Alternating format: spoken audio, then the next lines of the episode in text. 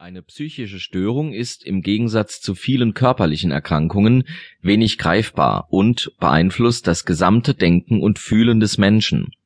Deshalb spielt die Gefahr des Suizids eine große Rolle.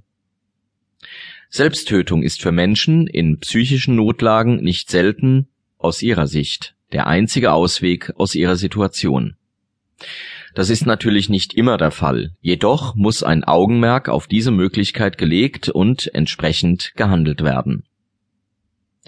Ein erhöhtes Suizidrisiko besteht bei folgenden Menschen. Es fand in der Vorgeschichte bereits ein Suizidversuch statt. Es werden Äußerungen über einen Suizidversuch getätigt, offen oder auch versteckt. Es werden konkrete Vorstellungen über einen Suizid geäußert, es bestehen lang andauernde und zermürbende Schlafstörungen.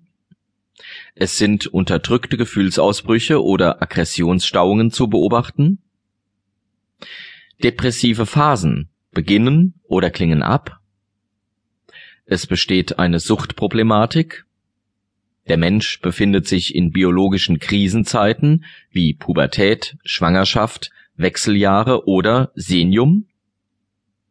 Es bestehen Schuld- und Unfähigkeitsgefühle und es besteht eine Vereinsamung, um einige zu nennen.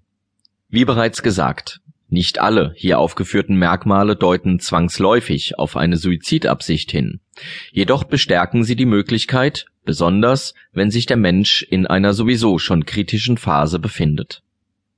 Hier noch einige statistische Hinweise zum Suizid Männer bevorzugen die harten Methoden, also Erhängen, vor den Zug werfen und so weiter, während Frauen eher die weichen Methoden, also Tabletten beispielsweise, anwenden. Suizid ist bei Jugendlichen neben Unfällen die Haupttodesursache. Während die weiblichen Jugendlichen mehr Suizidversuche verzeichnen, sind bei männlichen mehr gelungene Suizide zu beobachten und unter einem erweiterten Suizid versteht man die Mitnahme nahestehender Menschen in den eigenen Tod. Dies wird häufig übrigens in